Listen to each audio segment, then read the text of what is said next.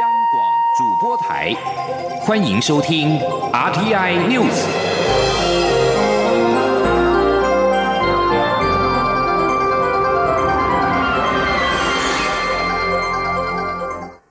各位好，我是主播王玉伟，欢迎收听这节央广主播台提供给您的 RTI News 新闻。首先带您关注。蔡英文总统展开自由民主勇士之旅，过境美国纽约，在美东时间十一号晚间出席于我驻纽约办事处所举办的友邦驻联合国常任代表欢迎酒会。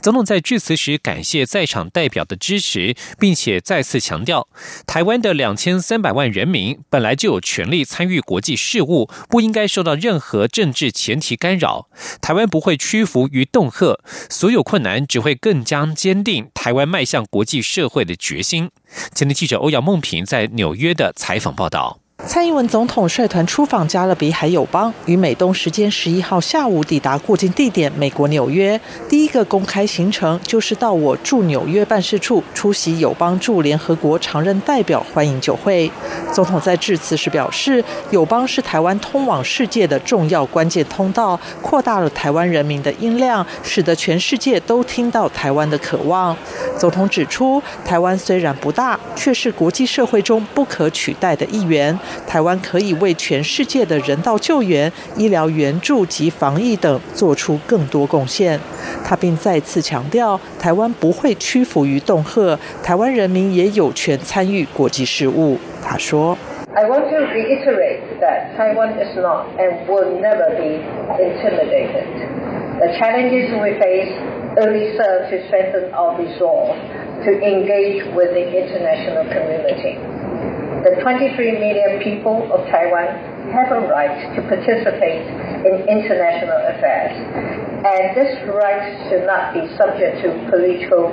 preconditions. 总统也代表中华民国台湾政府及人民，感谢友邦不断在各种重要国际场域为台湾发声，并认为友邦的支持让更多世人明白台湾为国际社会贡献的意愿，也让更多理念相近的国家站出来相挺台湾。他希望在今年九月能看到友邦的代表继续在联合国力挺台湾。中央广播电台记者欧阳梦平在纽约采访报道。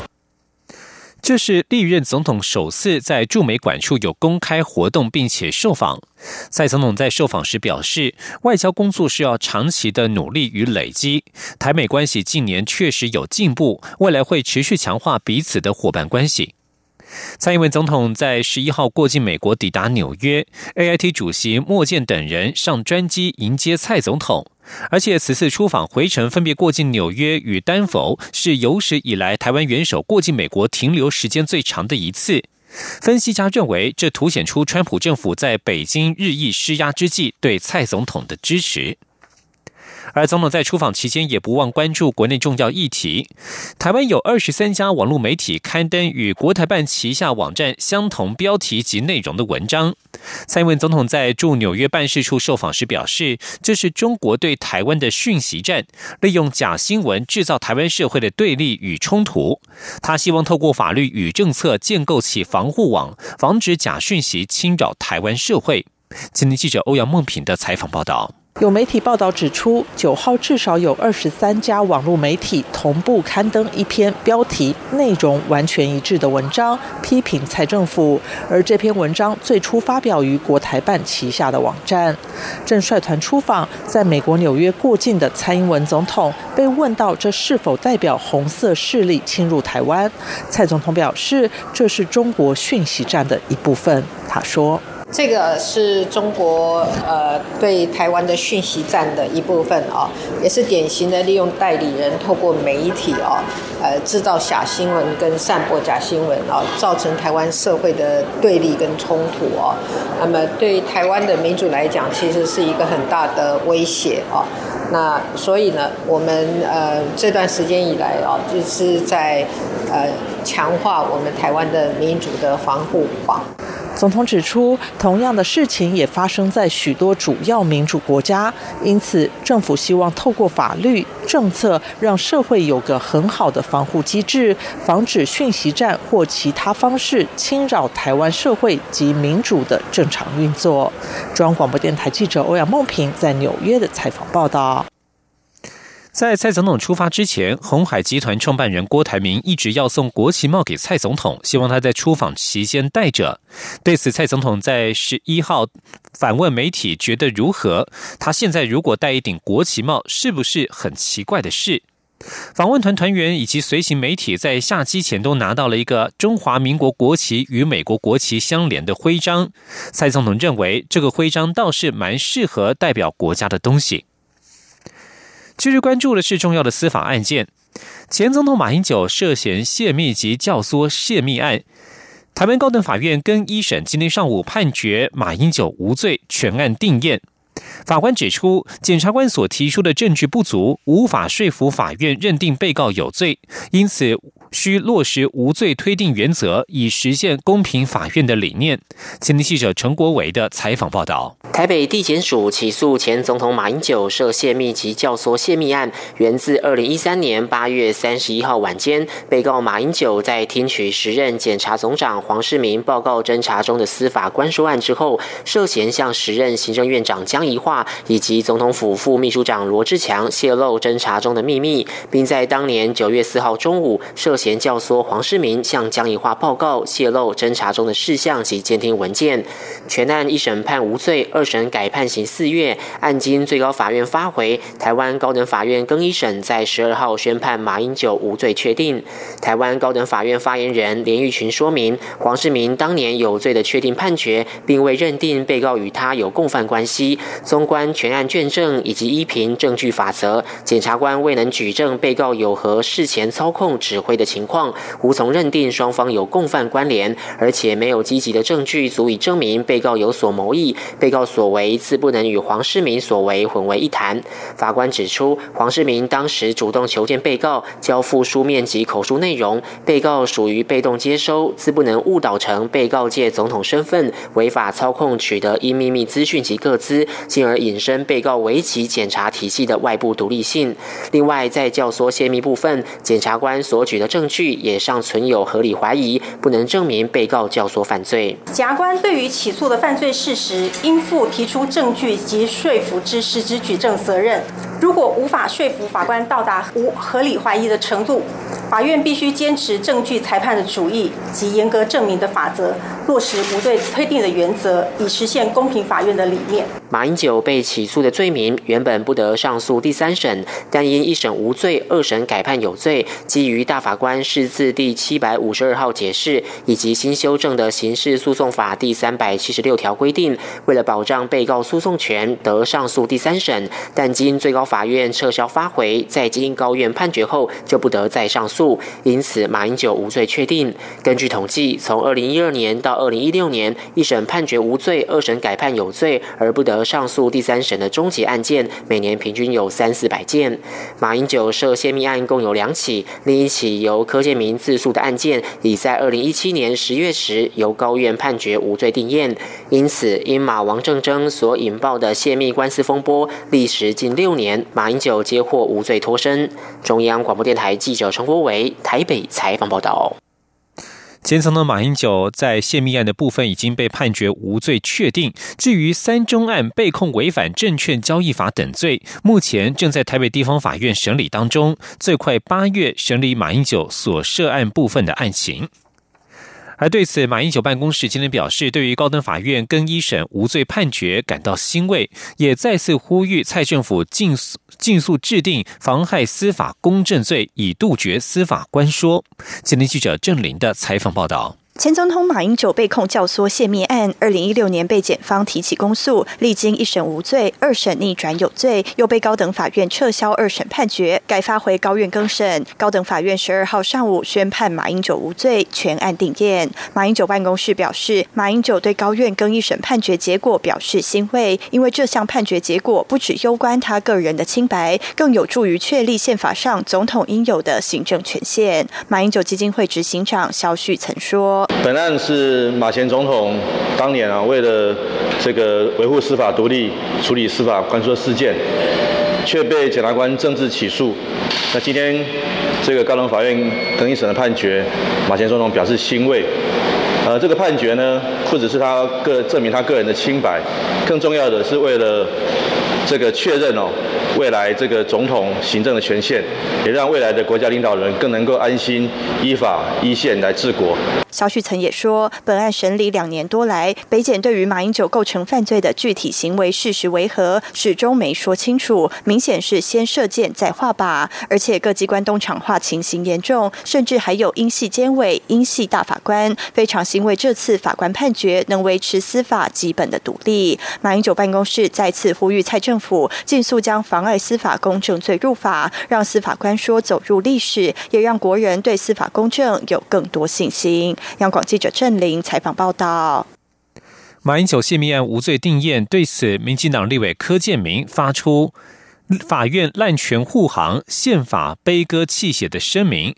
柯建明强调，他心怀悲愤万千，跟一审判决居然以构成要件不该当，以及前检察总长黄世明有罪，不等于马英九有罪等莫名理由，不仅明显替马英九滥权护航，更践踏宪法而视其如无物。继续关注的是，两岸之间因为政治主张不同所引起的一起争议。中国武汉大学新晋录取的台籍交换研究生柯全耀，十一号遭中国网民举报，他曾经在脸书多次发表“今日台独”等言论。武汉大学今天宣布，将根据调查结果依法依规进行处置。对此，柯全耀今天表示，他已经决定不前往武汉大学交换就读，感谢外界的关心。柯全耀参加母校国立台湾师范大学与武汉大学的研究生交换计划，刚取得师大体育硕士学位，目前还在台湾工作。对于中国有人翻墙来查他的言论，而且还是只限好友浏览的文章，柯全耀是感叹说：“没办法。”人民日报海外网报道，微博台湾傻事向武汉大学表示，柯全耀不认同九二共识，自认为日本为祖国，希望日本统一台湾，指该生不适合到中国做交换学生。对此，校方表示，正透过各种途径核实柯全耀的社交媒体言论，根据调查结果进行处置。继续关注的是国际情势。调停国牛挪威十一号表示，在结束于巴贝多的三天会谈之后，委内瑞拉政府和反对党已经同意建立一个继续谈判的平台，以解决该国的政治危机。委内瑞拉总统马杜洛与反对派领袖瓜伊多的代表，从八号至十号在加勒比海岛国巴贝多进行会谈，双方代表尚未就会谈结果发表评论。巴贝多会谈是今年五月在奥斯陆首轮会谈的延续，当时奥斯陆会谈并没有具体的成果。马杜洛的首席谈判代表、通讯部长罗德里格斯十号晚间表示，会谈成功交换了意见，并且感谢巴贝多总理莫特利主持这场会谈。在今年一月，瓜伊多自行宣布成为临时总统之后，委内瑞拉就一直处于政治僵局。瓜伊多已经获得国际之间五十多国的承认。继续关注的是乌克兰的情绪。克里姆林宫是在十一号表示，俄罗斯总统普京与乌克兰新总统泽伦斯基进行了首次的电话会谈，讨论乌克兰东部冲突的问题。泽伦斯基办公室指出，释放自去年十一月以来被俄罗斯拘押的二十四名乌克兰士兵是两人电话会谈当中的主要议题。俄罗斯去年十一月在靠近克里米亚半岛附近海域以武力夺取三艘乌克兰海军舰艇，并且扣押了乌克兰的士兵。普廷发言人佩斯科夫表示，普廷和今年五月才上任的泽伦斯基进行了第一次的接触，平息乌克兰东南部冲突以及交还彼此拘押的人，都是讨论的内容。泽伦斯基在本周呼吁与普廷进行第一次谈判，并且要求西方国家领袖加入和平谈判。泽伦斯基表示，美国和英国应该被纳入乌东的和谈范围。目前参与和谈的国家只有德国、法国、俄罗斯及乌克兰。普京在十一号表示，俄罗斯从未拒绝任何安排，包括扩大和谈的成员。泽伦斯基在他的就职演说当中曾经表示，结束乌东战争以及收回遭俄罗斯并吞的领土是他施政的首要目标。以上新闻由王玉伟编辑播报，稍后请继续收听央广午间新闻。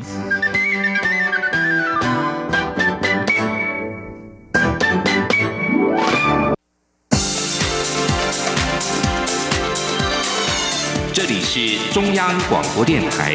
台湾之音，欢迎继续收听新闻。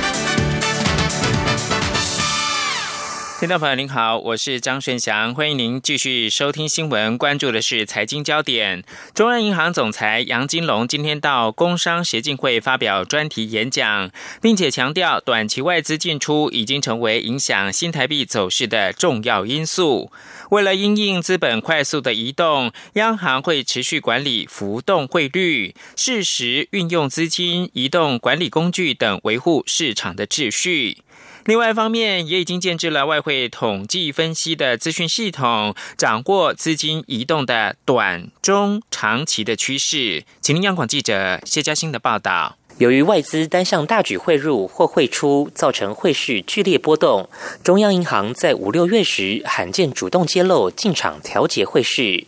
央行总裁杨金龙十二号在工商协进会会员大会演讲时也强调，市场参与者改变与资本大量且快速移动，容易引发市场剧烈波动，这是台湾汇率政策的挑战。而短期外资进出已经成为影响新台币走势的重要因素。杨金龙指出，因应资本快速移动，央行将从两方面着手。首先是将持续采取管理浮动汇率制度等方式来维护市场秩序。他说：“为了因应金融自由化以及国际资金快速且频繁的移动，新台币汇率变动常受到国际美元强弱、市场预期心理及外汇买卖投机。”行为等非经济基本因素的影响，不利经济金融的稳定。因此呢，本行续采管理浮动汇率制度，适时应用资本管理啊工具及总体啊审慎的政策来维护市场的秩序。杨金龙表示，为掌握资金移动趋势，已建制外汇统计分析资讯系统，研析我国外汇市场运作及收支状况，来掌握短中长期资金进出的变动情形。杨金龙也提到，全球经济长期停滞，有效需求不足，且全球利率走低，一般认为货币政策已无足够的发挥空间，宽松性货币政策激励经济成长的效果可能已经濒临极限。他并指出，由于货币政策有其局限，在低通膨、低利率下，财政政策应扮演更积极的角色，认为台湾还有实施扩张性财政政策的空间。中央广播电台记者谢嘉欣采访报道。而美国联准会主席鲍尔暗示七月底将降息，带动了美股道琼指数冲上了历史新高，首次突破两万七千点的整数关卡。不过，台北股市今天反而出现了狭幅震荡的走势。分析师表示，主要是因为外资还没有大举回笼买超，台北股市投资人比较观望。记者陈林信宏报道。国际半导体产业协会公布年终整体设备预测报告，预估今年全球原始设备供应商的半导体制造设备销售金额将减少，但台湾渴望从南韩手中夺下全球最大设备市场宝座，逆势增幅达百分之二十一。成长率居全球第一。从台北股市相关类股来看，由于日韩贸易战持续，日本对南韩出口的三种关键半导体原料，包括光阻剂、氟化氢、氟化聚烯亚胺采取管制，也激励台股相关类股表现。分析师许博杰说。最近看到不管是群联、南亚科哦，甚至包含像旺宏，都持续的来做走高，也显现说在这一波哦整个日韩贸易大战的这个影响之下呢，如果哦这个日本持续的制裁南韩，我想对台湾一些具体的个股来说哦这边就有短线上利多的这个刺激。至于从台股大盘来看，在美股道琼突破两万七千点整数关卡后，似乎没有带动台股十二号早盘的走势。分析师指出，主要是因为外资仍未大举回笼，台股投资人也较为保守观望。哦，就是在外资在这边哦，整个昨天是买超只有四十八亿，那七月份累积到昨天哦，卖超也是接近百亿元，也就代表说呢，这一波虽然台台币哦有升值的这个迹象，不过目前外资的买盘哦还没有明显的这个增温。至于在市场预期美国联准会本月底降息几率高的情况下，美元出现转弱，导致新兴市场货币转强，新台币对美元十一号大幅升值一点三四角，创一周以来新高，回测三十一点零二元。不过十二号早盘受台股震荡影响，新台币又转为贬值走势。中央广播电台记者陈林信宏报道。而现在是台湾时间中午的十二点二十分，目前台北股市下跌九点，一万零八百三十四点，成交金额暂时是九百零九亿元。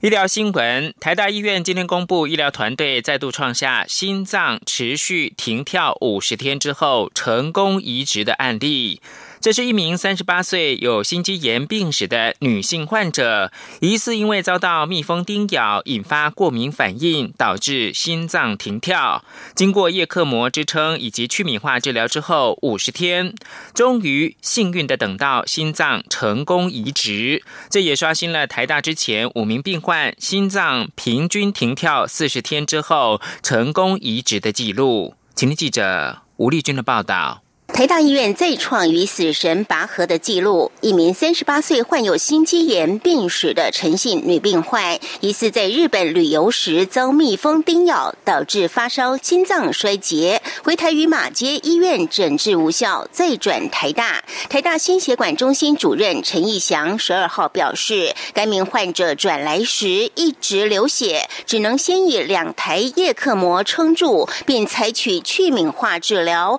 防止合并。病症出现，幸运在心跳停止下五十天，等到适合的心脏。以前虽有五名患者做过类似治疗，但没有撑这么久。陈义祥说：“我从来不喜欢讲手力了，因为你手力表示可能被我们逼得不行了哈。这个特殊是因为整个团队了哈，因为我们台大医院过去的努力，才会有这些知识的累积，还知道说怎么去闪一些可能碰到的合并症。那也是因为这样才会把。”病病人从以前急救认为三十分钟就要放弃的病人，可以到现在维持下来，然后再来是撑一个礼拜，撑十天，两个礼拜，两个月。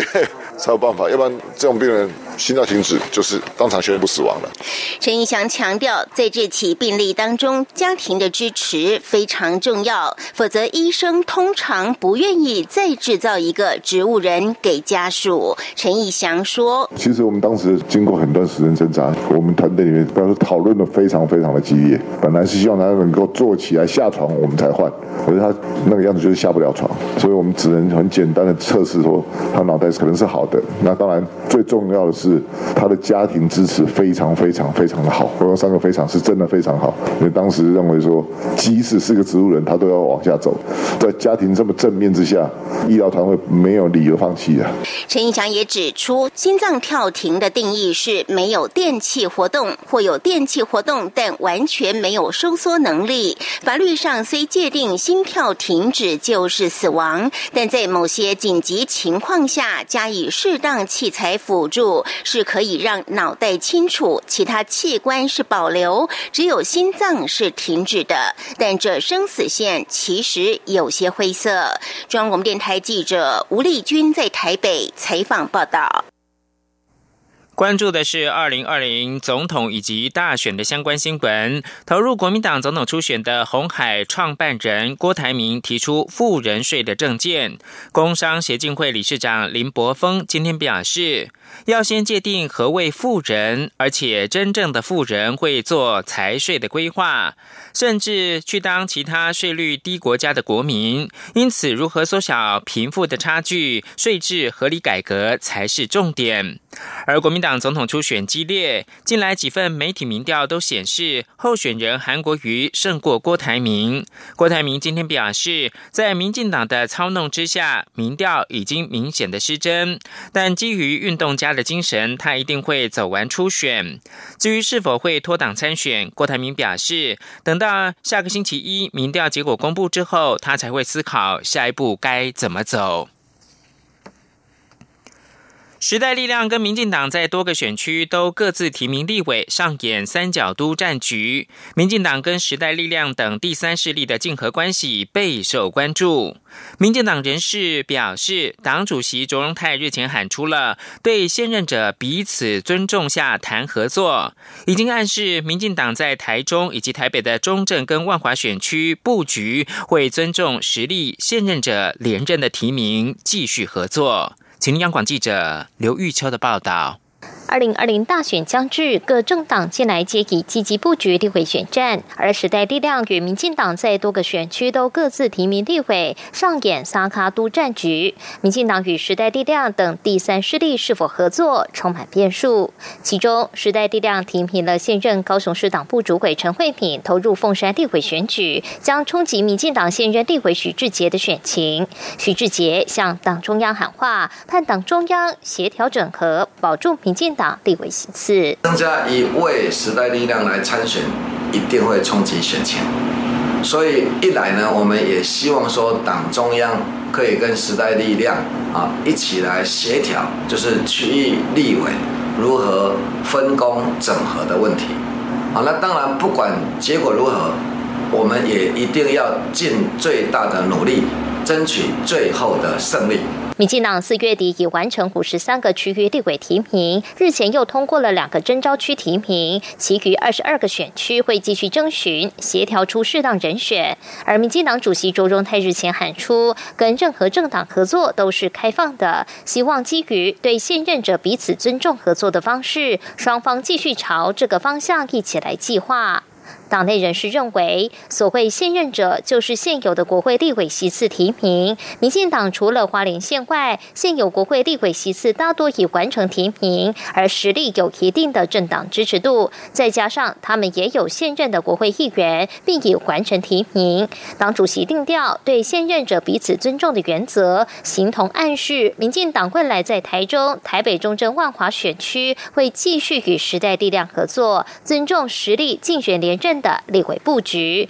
民进党当然也希望实力能尊重民进党现有国会席次的提名，双方才有合作空间。因此，立委萨卡都战局是否有解，还需要时间协调。党内认为起不来。中广电台记者刘秋采访报道。继续提供的是立法院长以及立委出访的相关新闻。立法院长苏家全担任总统蔡英文特使，出访友邦吉里巴斯共和国，祝贺独立四十周年纪念。苏家全今天在脸书贴出跟吉国议长万一种椰子树的影片。他表示呢，他跟万一议长合作种下了这两棵椰子树苗，将会在吉里巴斯的土地上扎根茁壮，就好像台湾跟吉里巴巴斯的友谊持续成长，结出友谊的果实。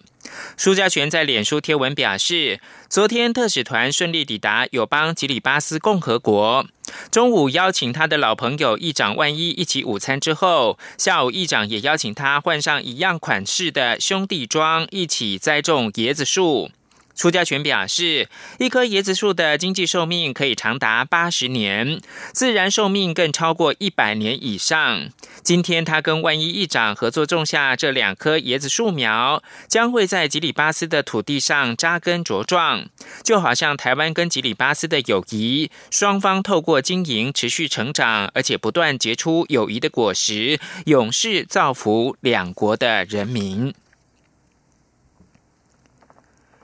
立法院欧洲议会议员友好协会的会长蔡世应十号跟尤美女陈曼丽以及吴坤玉等民进党立委访问欧洲议会。欧洲议员在中国关切之下，不畏压力支持台湾，肯定台欧是民主人权以及法治理念相近伙伴。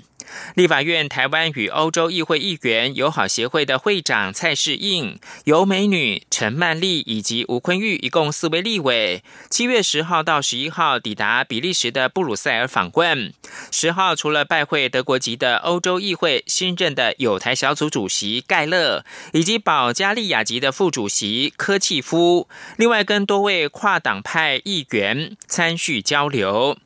盖勒十号也在脸书贴出跟四位立委合影的照片，并且表示由华人自由选出来的名会代表，感觉总是最好的。根据了解，中方对盖勒接受友台小组主席曾表示关切。有美女表示，十号拜会盖勒，强调欧洲重视民主、法治及人权，是台湾理念相近伙伴，所以他们支持台湾。以上新闻由张顺祥编辑播报，这里是中央广播电台台湾之音。